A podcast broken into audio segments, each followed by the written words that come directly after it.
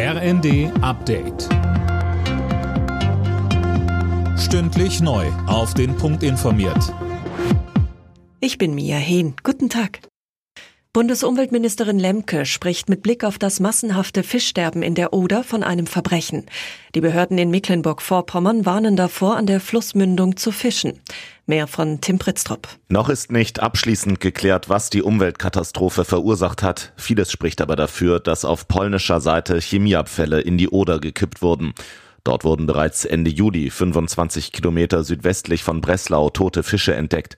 Allerdings haben die Behörden erst jetzt reagiert, nachdem auch auf deutscher Seite tonnenweise Fischkadaver aus dem Fluss geholt wurden.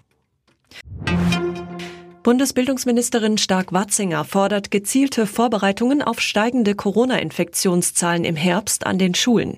Der neuen Osnabrücker Zeitung sagte Stark-Watzinger, flächendeckende Schulschließungen dürfe es nicht mehr geben, man müsse sich aber aufs Schwierigste vorbereiten. Der Steuerzahlerbund findet die Energiesparpläne von Wirtschaftsminister Habeck gut.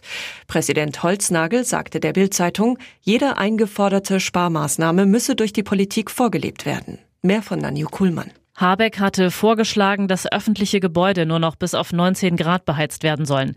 Ausgenommen davon sind Krankenhäuser und soziale Einrichtungen. Außerdem sollen markante Gebäude und Denkmäler nachts nicht mehr angestrahlt werden. Seit Anfang der Woche gilt der Gasnotfallplan der EU. Bis März müssen die Mitgliedsländer 15 Prozent Gas einsparen. Deutschland will sogar auf 20 Prozent kommen. Aktuell liegen die Einsparungen irgendwo zwischen 5 und 8 Prozent. In der Fußball-Bundesliga empfängt Werder Bremen heute den VfB Stuttgart und der erste FC Köln ist zu Gast in Leipzig.